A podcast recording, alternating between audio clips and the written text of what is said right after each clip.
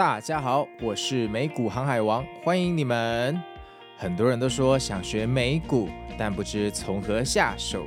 在这里呢，我会跟大家分享自己多年的实战经验和心法，和大家一起出海航行哦。让我们一起成为美股航海王吧！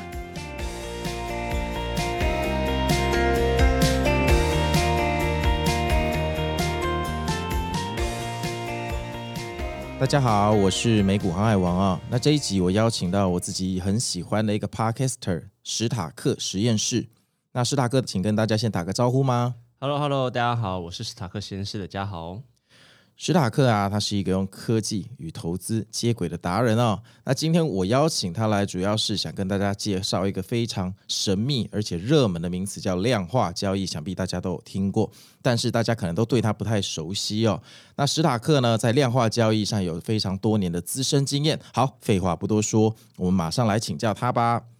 史塔克你好，史塔克你好，能不能简单跟听众朋友介绍一下你自己，像您的背景经历，还有为什么呃会踏上 Podcaster 一途呢？这个问题其实蛮有趣的，因为我的工作背景或经历有一点点复杂。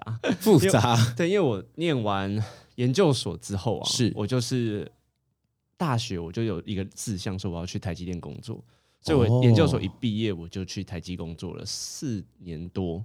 OK，然后那个时候工作到后来就觉得看看身边的人嘛，就会觉得说是因为太超了，周末要去加班嘛？就我有想象 十年后我就是长这个样子嘛，然后就是觉得好像停滞了，我的学习好像停滞了，我就觉得嗯，这样好像不行。那我以前大学就很喜欢写程式，所以我就是直接报考。就台大电机的博士班，就回来写程式，然后做很多各种各种。你真的是学霸哎！你的学历都是站在台湾的山顶上，一个山顶跳一个山顶，最后就成了护国神山。没有，真的不喜欢念书，可是我很喜欢做事情，我喜欢做东西。不喜欢念书的人考上台大电机的博士，大家听到了吗？我以前最痛恨这种恶性竞争的好学生。没有没有，他因为现在硕士博士，你可以用一些。嗯，专案啊，或者是做出来的成品，还是很厉害，太谦虚了，太谦虚，真的太谦虚了。对对对对对，对。那后来就是误打误撞吗？那个时候为什么会踏入 Podcast？是因为我二零一八、二零一九的时候认识股癌，哦、我们那个时候在做一些一起合作，做一些东西。然后那个时候刚好疫情嘛，他跟我说他要回，他要去意大利陪他女朋友，现在是他老婆。哦，你把人家八卦也爆一爆了？没有，那他都自己都有讲好不好？他就说他带一支录音，他那个时候是用 Apple 吗？还是其他的东西录？我忘了。OK，然后他就随便录丢上去，对，爆红，太厉害了，太厉害了。然后我们就想，哎，我就想说，好像可以自己也可以录，对对对。哦，所以也是有一点受到古埃大哥的影响，就对了。对，而且那个时候疫情，大家都没得去，然后 Podcast 的这个产业又开始做爆发。但我也过了一年多了，我是快要二零二一的时候才做。OK，那是 timing 抓的刚刚好哦，真的非常幸运。嗯、对，可是没有那么厉，没有像股癌那么厉害，所以摸索期也是蛮久的。哦，你说股癌吧，他太强了，名字取得太好了，又股又癌，就像爱上股票，就像癌症一样，戒不掉也其实这个去不掉。其实这个名字在更之前就有，他并不是因为 Podcaster 取的，因为他之前写文章，我们在那边写文章做其他事情，他就用这个名字。哦、嗯，只是前面没有。现像现在这么众所皆知，了解了解。好哦，那我想请教一下，就是那你以前啊，自己一开始投资啊，是自己用手交易，还是说你一开始就因为你喜欢写程式，就想要踏入量化交易的世界？其实到现在，我量化交易跟首单大概比例很悬殊，我自己是一比九，我九成还是首单。真的假的？真的，因为我是九成还是首单，主要是因为我。主要是因为量化投资的话，多数还是会用在台指期或选择权上。那我对这个比较没有这么多的去把那么多部位放在这边呢、啊。我不，哦、我多数还是放在个股上，还有美股上。诶，那可以请教一下，为什么选择权用到量化交易的比例好几率会比较大？因为他们一开始的时候其实就是全部是放在那边，他们一开始的功能。嗯，有一些软体的功能没有开放个股了，像 Multi Chart 或 MQ 他们那边哦，一开始的开放，对对对。那到现在其实什么几乎什么都可以买了啦，像个股他们也有，哦、也多数都有开放了。哦，你说量化交易的标的在一开始还没有那么发达的时候，它只能选那个选择权那里。另外另外一个点是、嗯、因为量化交易，大家都知道它会二十四小时开，为什么？因为像台指选择权他们会有夜盘，对对，那夜盘。嗯、台股的话，它就是只有我们到一点半嘛就收盘了。那整个效益上并没有这么高，哦、因为都都都很多都要收费啊。就机器人不眠不休帮你工作，但是台股只开那么几个小时而已。对对对对对，对有些人就会觉得违和，所以很多人还。多数的交易者其实还是都是开选择权跟或者是台指。了解，哎，那这样美股的期货蛮适合的，因为美股期货二十四小时开二十三个小时。是啊，所以其实 华尔街或者是美股在做这些的投资者，他们多数还是用量化交易。难怪现在华尔街的营业员听说都下午三点回来就可以了，三点以前都让机器人带走。他们其实多数的作业人人工的话，应该也在做功课为主了，他们在开发策略。了解了解，好哦。那量化交易一直是一个很神秘的词汇，像我自己啊，也对量化交易没有真的呃非常的理解哦。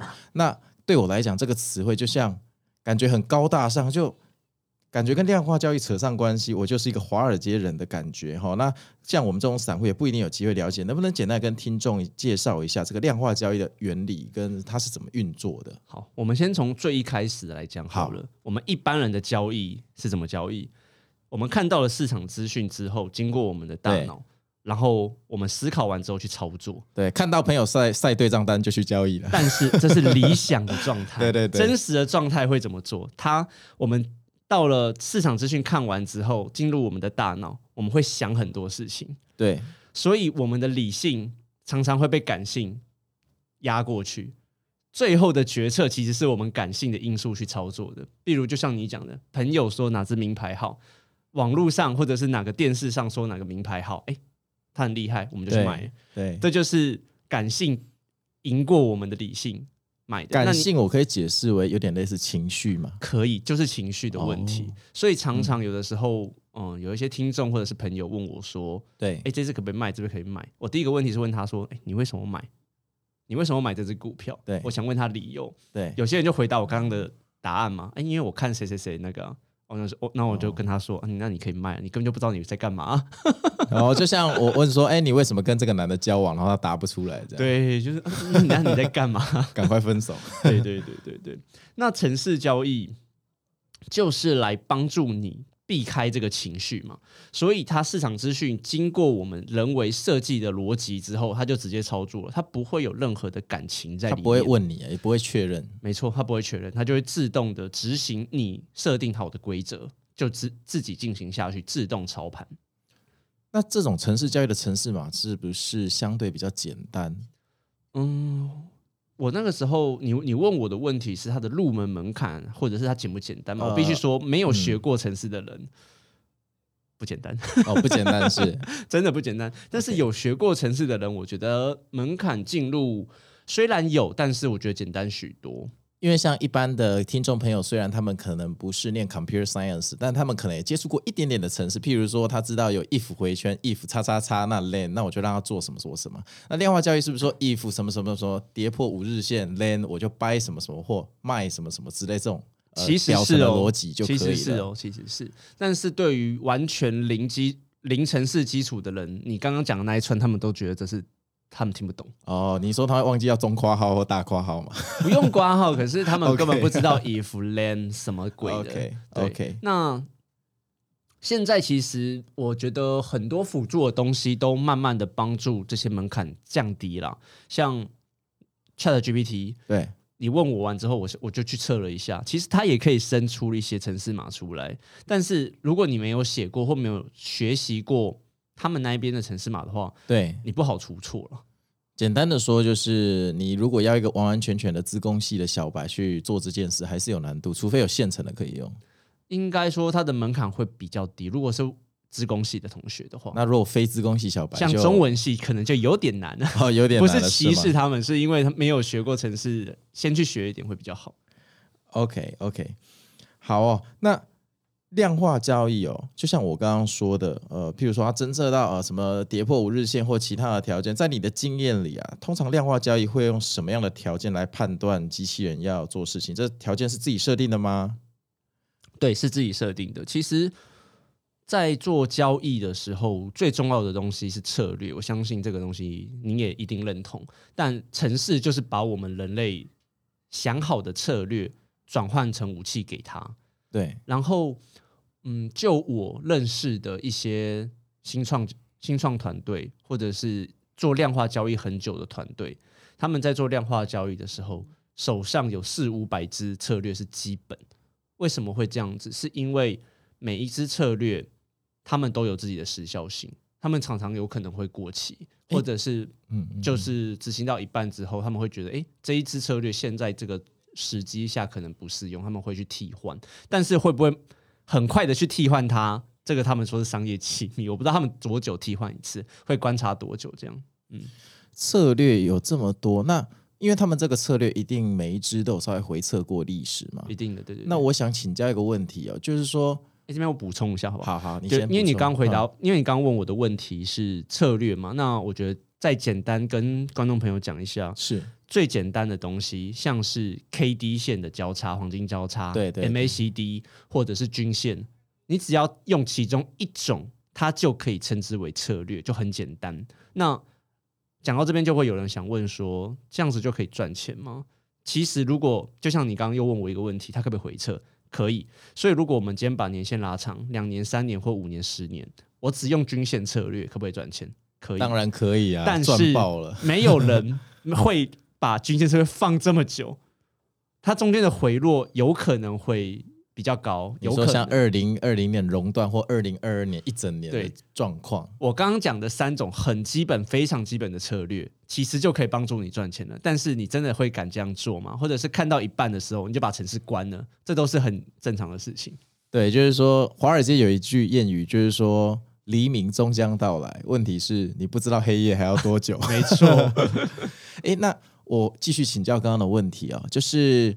呃，你刚刚有说他们有四五百种策略，然后可能都有用呃电脑哈去跑过回测，但他要怎么决定说这个策略在线下可能已经失效？因为他如果说今年这个策略好像有点不灵光，可是回测这个东西本来就是有可能今年不灵光，但明年突然两倍的灵光，所以平均下来它年化还是很灵光嘛，就像标普年化报酬率的概念了。我讲一下。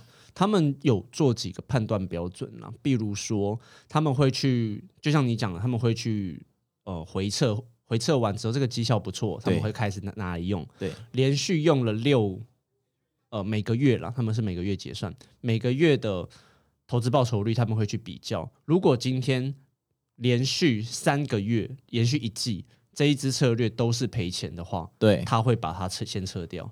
不然基金经理自己要被换掉了，每一季他要跟其他的同业做。所以他们，我们刚刚讲的四五百只不是一次就全部跑，他们会把这四五百只去做一个特那个一个分分配，然后去取说，现在这个情况下，我们可能会用哪五只到十只策略拿出来使用。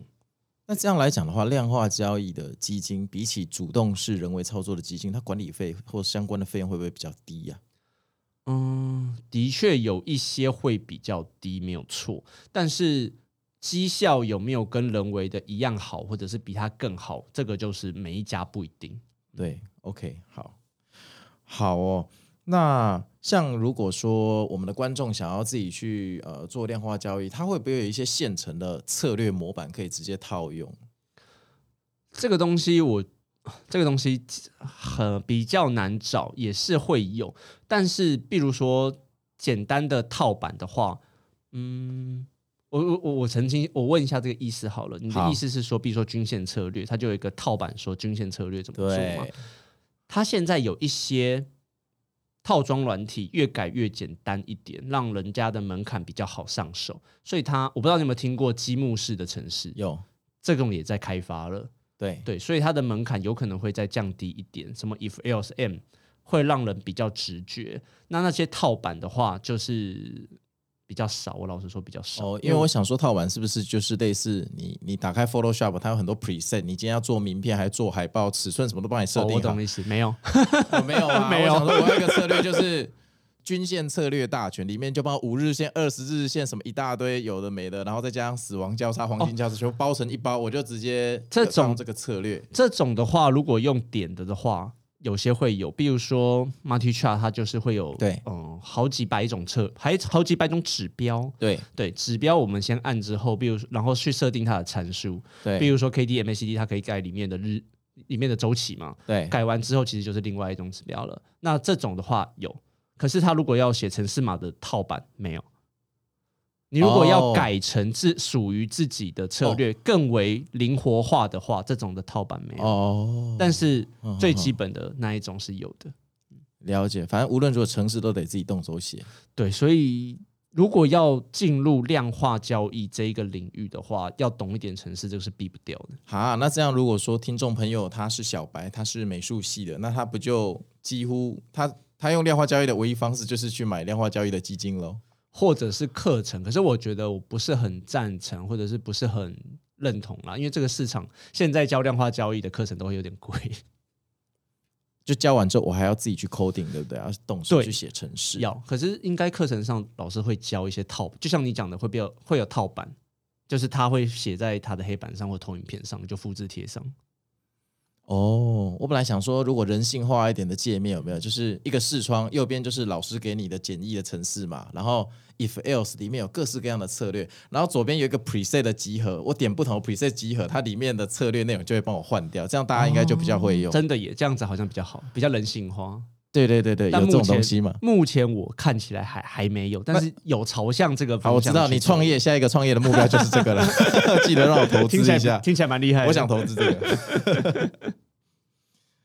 好哦，那哎，对呀、啊，那这个如果有 bug 怎么办？那就自己写程式的问题啊。就是如果有 bug，金手指、肥手指下错单这样。因为你刚那个时候写金手指，我想说应该是讲胖手指吧？应该是哦，对对对对对对，对。可是 fat finger 比较像是首单才会有的问题，或者是他们设定规则设错了，对，才会有的问题。我不知道观众知不知道，就是交易员啊，如果在开盘的时候，他们前一天设定的。价格设错，可能会用很高很高的价钱或很低很低的价钱去买到。对，没错，就像一个峡谷瞬间的、那个、对对对对瞬间崩或瞬间涨那种感觉对。对，所以像譬如说，你写完城市交易之后，你要经过多久的测试才能确保它没有 bug？我觉得这跟人或者是那个交易员写城市的人有关呢、欸。真的，就是如果你今天有些人的个性就是都不去 check。也是有，那我说的不只要扛拍了过就可以了，扛拍了过，他回测有看，觉得哎、欸、OK，他就过了，或者是他扛拍了 OK，回测完之后他又改了一点参数，他又忘记去再做一次，他没有从头去看，对，这种这种状况也是有，所以在写这些东西的时候，一定要好好的再三确认会比较好一点。所以我刚刚讲到你你讲 bug，所以我才说为什么。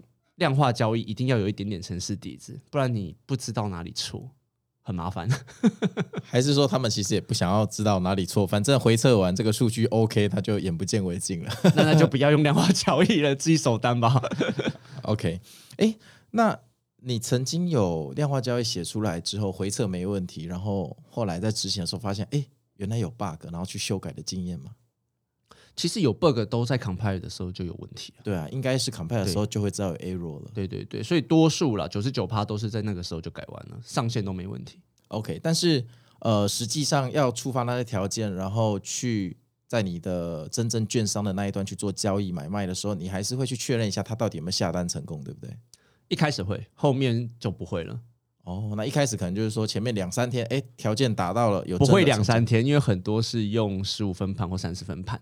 对，所以不会，它不会是日，它不会是日 K 八，因为都是看八去交易嘛。对，对对对，所以其实如果你现在你现在说个股还是选择权？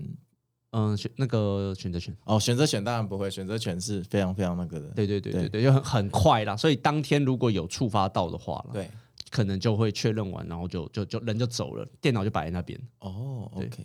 所以你在买卖个股的部分就比较没有量化交易。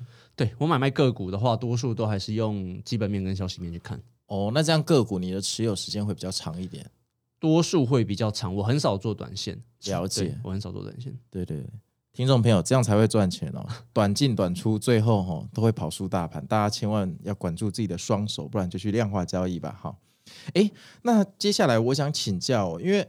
我觉得量化教育最好的就是，呃，它可以某种程度放某种程度上帮我们克服恐惧跟贪婪，去执行一张我们原本很很不愿意下的单。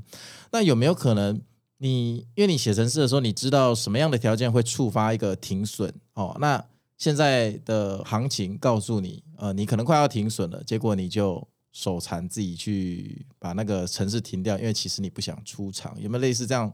从中干预、人为干预的经验哦，你说我吗？我想一下，很少，因为我因为我自己其实在，在嗯这种选择权跟期货方面，我觉得我能参考的东西比较少一点点，所以其实如果我设定好了，我就是全部交给他跑，因为我资金量也小。然后你反正有回测过，所以你也相信回测更胜于自己的判断，这样。哦，我多数多数是没有，但是我知道很多人会了。那也可以分享一下嘛，别人的案例也很好啊。因为我的口数没那么大，那有些人一下就是几百口那种，几千口，那我那个没有办法跟上他们的杠杆，他们的心脏可能要比较大颗啦，所以他们情绪方面会影响到他们，我我会比较谅解。对，你的意思是说，他们情绪接近一个临界点的时候，他们就比较容易去手动把对程式 abort 掉。对对对，OK OK。因为毕竟我觉得量化交易就是要让人类去遵守纪律，那偏偏遵守纪律这件事又很违反人性。对对，所以要怎么去完全的去相信它，也真的很难。所以常常会有人，现在 AI 爆发的时候嘛，很多人就说：“哎，要被取代，要被取代。”可是你们真的敢完全的去交给机器做这么多的事情吗？你有开特斯拉吗？有啊，我之前有开。所以你 Model 三在美国或者是在台湾，在台湾在台湾没办法在道路了。当然不行，当然不行。可是美国有些好像道路是开放的，他们资料收集完了，你敢完全就是让他开吗？当然不要，那是我的命哎。对，虽然我觉得有一些有的时候会觉得它蛮强的，比如说在切车道或什么的时候，有些车很快的过，它还是会让什么。可是真的完全敢放手吗？我自己是不敢啊，我只是我的手跟脚都还是跟原本开车是一样的。了解。那像呃有一个词汇哈叫做 machine learning 哦，机器学习。那机器学习 machine learning 到底辅助投资跟量化交易的差别是什么？哦，这边我。很想解释的东西，因为常常会很多人误会说 AI 人工智慧在投资。那在名词的时候，像我们这一集在讲的，大部分是在量化投资的部分。量化投资的规则就像。它的定义其实就像我们一开始讲的，我们是设定规则给它。那机器学习是什么意思？机器去学习嘛，所以它是自己去找到交易的规则，而不是靠人类去教它。它就能思考。对，它最大的差异就是人类去介入的程度跟方式不一样。在城市交易里面，其实人类比较多数扮演的是分析师的角色。我们去用很多统计学啊、数学模型整理出来，像刚刚我们讲的均线、MACD，很多东西都是古早他们统计学家去发展出来的东西嘛。所以美国很多很聪明的人，不管理科或者是管理学院的人，他们都去华尔街工作。那这些传统量化的交易，其实就是会帮忙。因为他们会有很快的运算的能力嘛，所以我们算完之后，我们就不用重算一次，我们全部交给电脑，他们计算，然后去交易，非常快。但是机器学习的话，用机器学习来交易的话，它还是需要一些人工的介入，但是介入的方式蛮不一样的。比如说我们在收集大数据的时候，特征我们的数据筛选还有资料清洗，就比较像是 data science 的角色，我们要喂给。机器的时候，因为它不会选择吃，它不会选择吃什么，我们喂给它什么数据，它就吃什么去乱学。所以，如果今天我们喂给它的资料不精确的话，可能出来的结果也很不精确。你说就变成一个笨 AI 是吗？对，会变成一个笨 AI。所以我们在喂给它资料的时候，可能就要去先去筛选，说，哎，哪些东西可能跟，呃，我们在判断。股市的涨跌的时候是有关系的，我们自己人为先需要知道一下哪些东西有关，哪些东西无关，然后最后再去再去给他学习。那这样来讲的话，为什么要让 machine learning 插一脚这个量化交易的领域呢？因为大家会觉得说，会不会机器去学习到的东西，人类是没有办法发掘的。对啦，机器无论是做各种运算或资料的整合，当然速度是人类无可比拟嘛。但是如果机器学出来的规则，我们能信任它吗？就等于说，以前是我决定跌破二十日线就闪人，那现在机器自己跟我说，主人，我觉得要跌破六十日线你才能闪人。那他当然会拿一份漂亮的回测报告给我，但我们真的能相信他吗？你讲的没有错哈，这样在判断的时候，我就均线的日均线的周期，其实我就丢过二十六十一百二年线或者是两年线给他。对，最后的结果就像你讲的，他可能跟我说，哎，半年线、年线可能比二十日线、六十日线或五日线重要。那个时候我就在思考说，哎，他找到的规则，我们是不是可以真的完全去相信？在机器学习的领域里面，有一个名词叫“黑盒子”，它是什么意思？就是我们的资料丢给他们的模型之后，我们看不到里面他们到底是怎么去运算、怎么去找规则的，然后就丢出一个结果给我们呢。他们不是就是错误就学，错误就学，不断的回圈嘛？我记得是这样，不断的去学习这些东西。所以，如果但是它的结果又有可能让你觉得好像很棒，就像你讲的啊。它回测好像很不错的结果，但是我们是不是真的可以相信？对，所以我自己做的方法是我用机器学习做出来的东西，我就是每个月去测，我回到我们真实回测上，我们慢慢投钱，慢慢的去结果出来之后，我投钱，下个月去比较它的绩效，这样子看能不能用任用其他方式去间接证明说它这边是有效，我们可以去相信它。当然也有很多的研究啊，或者是报告，其实是。会更希望往破解黑盒子这一块去研究，嗯，对，嗯、很多的 research 是往这边去走了，所以是我们会想要知道说机器是怎么样子去思考，或者说我们在上一步刚刚我讲的，我们在筛选给他资料的时候，再尽量的简单化，这样子我们在可解释性上会比较容易。对，其实我们以前有一部电影叫《全民公敌》，那它就是机器人后来统治人类，跟人类打架嘛。那这件事情在人类的现实世界虽然还没有发生，但我自己觉得，其实，在华尔街的金融领域早就已经在开打了。其实，那最顶尖的 AI 学家其实现在都已经在写量化交易。其实大家平常买的基金很多，像你在美股的交易市场，每天大概有。接近一半的成交量都是机器人在下单，就卖你股票的人其实不是人类，是是机器人这样子。然后你刚刚讲的，我也很好奇，就是说，如果你们每两三个月，或你的朋友每两三个月，呃，固定去回测机器的策略，或者他们 machine learning 的结果的话，但是如果他建议的又是一个长线的做法，譬如说，他跟你说，主人，我觉得半年线比十日线有效，那半年线的绩效肯定没办法用三个月来判断，因为它本身是一条 半年线，那这不就是一个？呃，鬼打墙或 deadlock 嘛，那这方面到底要怎么去评断？吼，这真的是很难。我觉得那个评断的时候，就是需要人为介入的时候去修改模型那，因为它跟量化交易的逻辑是不太一样的。如果我们的主观认为说这一个这一个指标可能在学习上它出来的东西让我觉得有问题，我们就把它拿掉。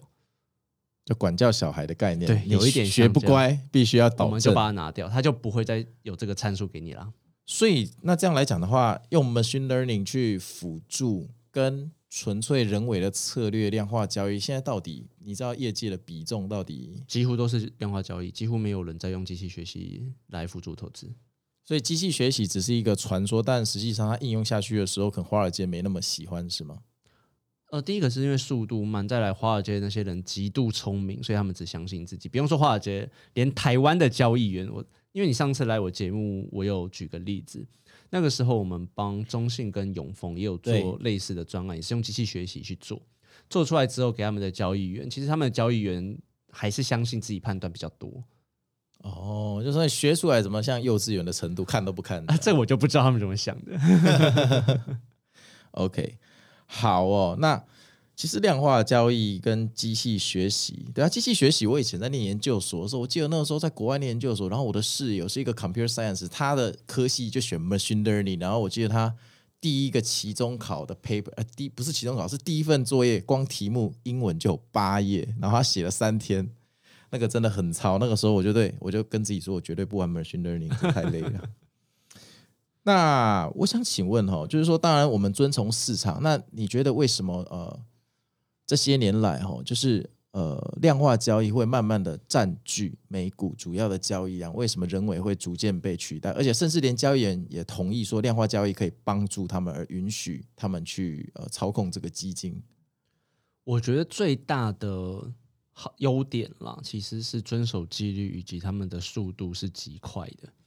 对，那华尔街，因为讲到美股，华尔街是一个非常非常重要的因素，因为他们是全球啊，美国啦，而且全球的金融很重要的一个中心。嗯，所有最聪明、最顶尖的人都在那边。对，理工科他们读完。台湾还去什么半导体？没有，他们进华尔街。会写程式的人也去华尔街，读商学院的也去华尔街，因为那个资金量跟他们赚的钱真的太大了，而且他们等于在操纵全世界的经济啊！没有错，每次美元的升息、升息循环跟降息循环，他们就拿美金去收割全世界新兴国家、发展中的国家。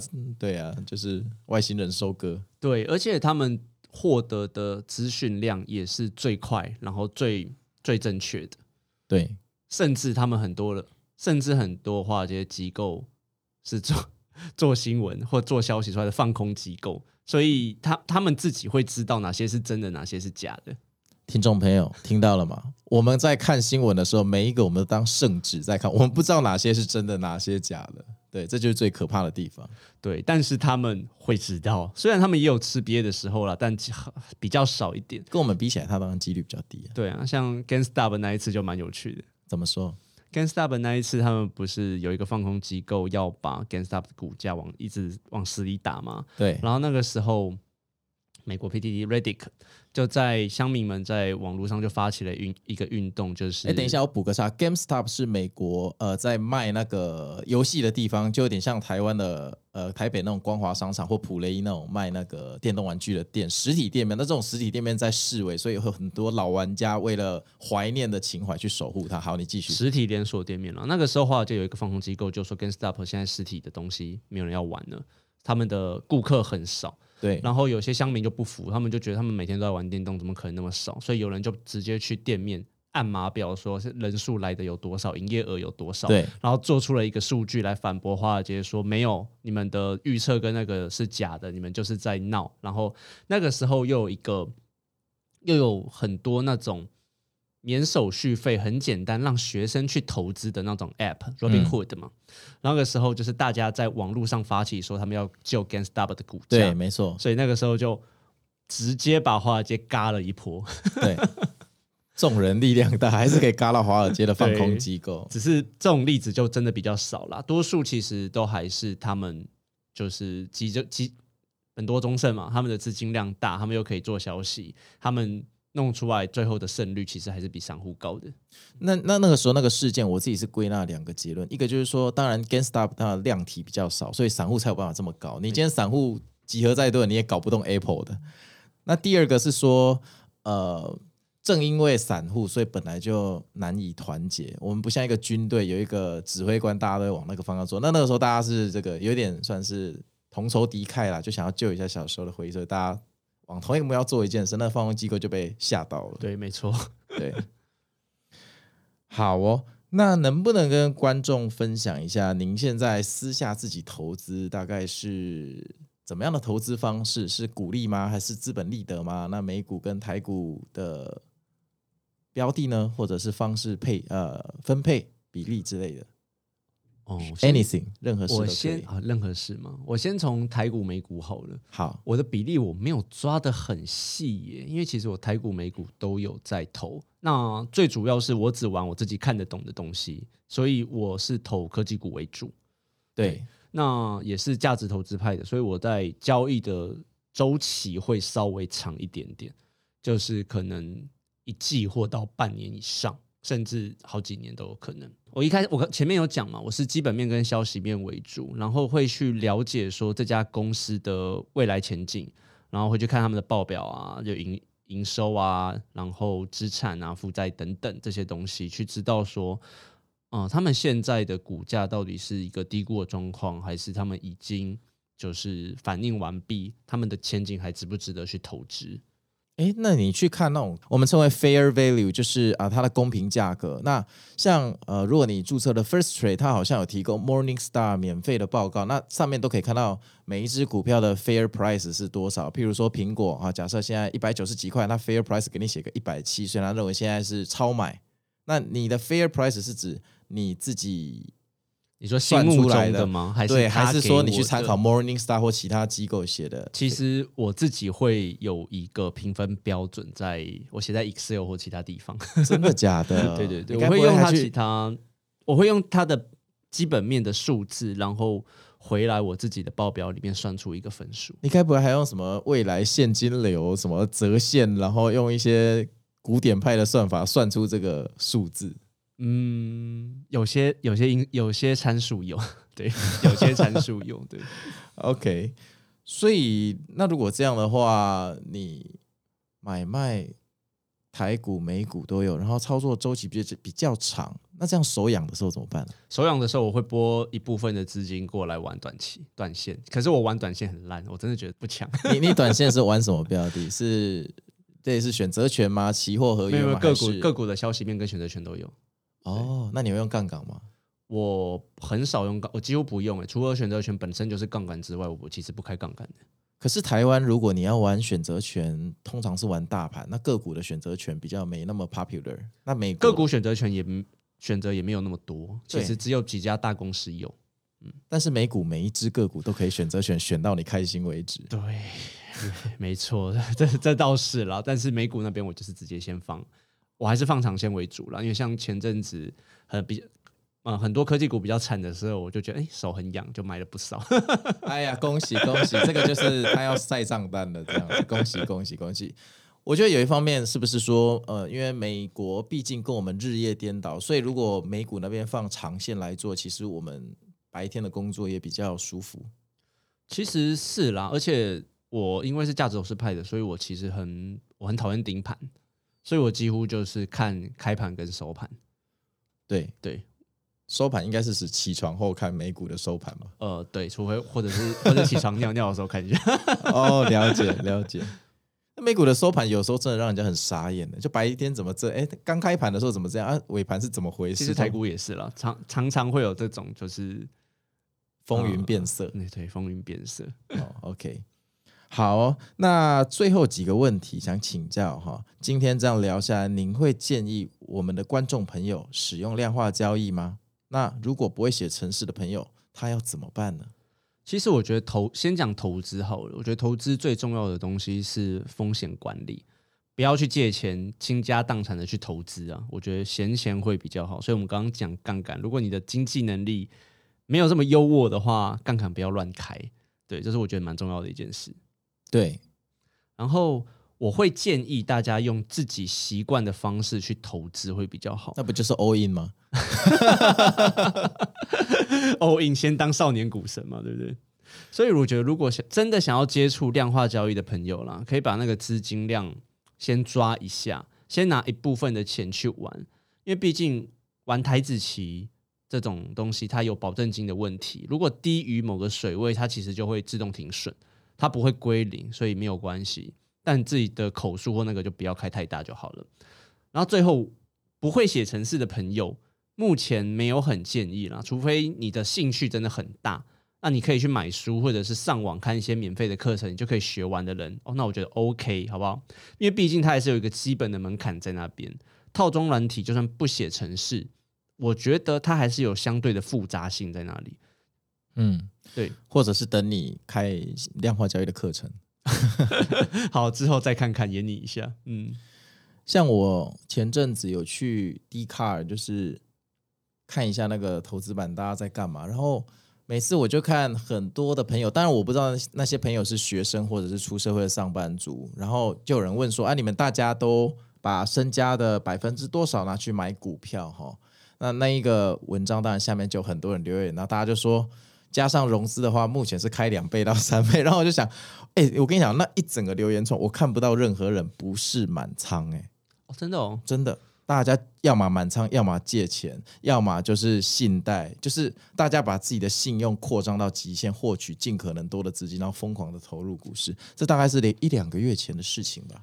一两个月嘛，对，刚好是多头啊，所以也不意外啦。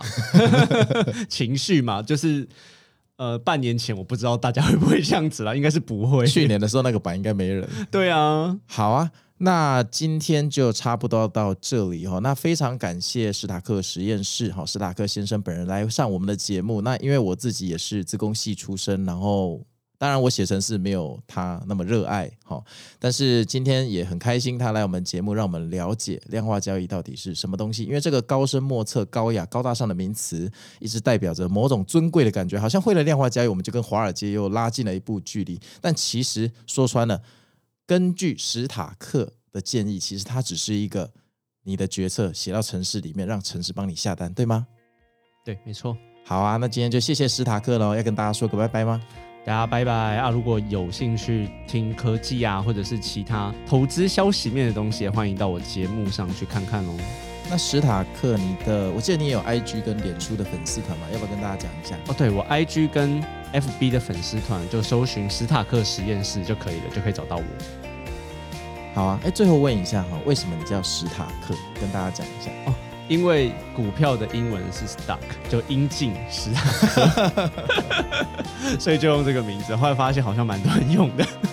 OK OK，因为我最一开始认识你的时候，我本来以为你是要说你是 Tony Stark 哦，钢铁人的概念。但因为你的字界，对你字界写说那个是股票。对，OK OK，好啊，那今天就到这里喽。那我是美股航海王，很开心史塔克今天来我们的节目。那我们下次见喽，拜拜，拜拜。